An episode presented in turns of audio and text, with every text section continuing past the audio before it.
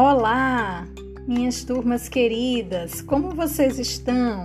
Espero que estejam todos bem. Bom, no podcast de hoje nós vamos ver o primeiro assunto da semana. Foi o assunto emprego do X ou CH.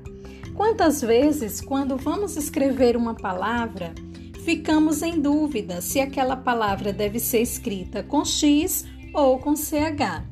Algumas dicas nos ajudam a quando utilizar o X em uma palavra. A primeira delas nos diz que, em palavras derivadas de origem tupi, árabe, africana ou do inglês, devemos sempre escrevê-las com X. Exemplos: abacaxi vem do tupi, enxaqueca do árabe e shampoo do inglês.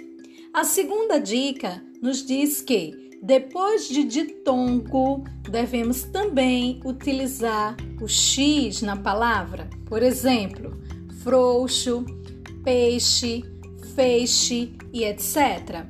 Relembrando ditongo para vocês. Ditongo é o encontro de uma vogal e uma semivogal na mesma sílaba.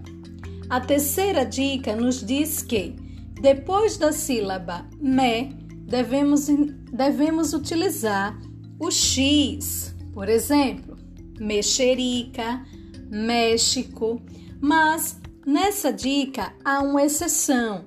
A exceção é a palavra mecha de cabelo. Mecha e seus derivados são escritos com CH. E a quarta e última dica nos diz que depois da sílaba em inicial, devemos utilizar o X. Exemplo: enxada, enxurrada, enxoval, enxaqueca, enxofre, enxugar e etc. Muito bem, mas como nós sabemos que na nossa língua portuguesa nós temos algumas exceções para suas regrinhas, vamos ver então Quais são essas exceções sobre essas palavras que devemos utilizar o X?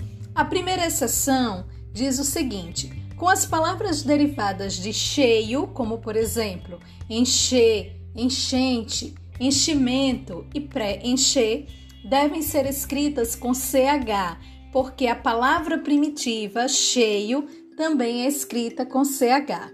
E a segunda e última exceção diz que as palavras derivadas de charco, como por exemplo, encharcar, encharcado, são palavras que devem ser escritas com CH, porque também a sua palavra primitiva, charco, é escrita com CH.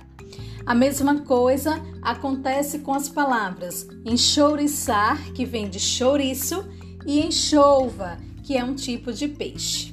Então é isso, pessoal. Essas são as dicas que nos ajudam a escrever corretamente as palavras com X ou CH.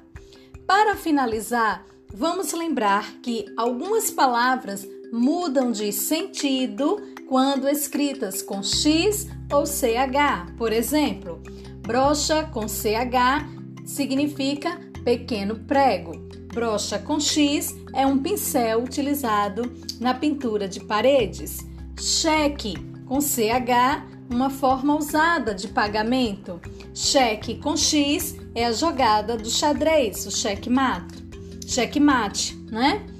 Taxa com CH, pequeno prego. Taxa com X significa imposto, tributo que nós pagamos. Ok, pessoal? Esse é o podcast referente ao emprego do X ou CH.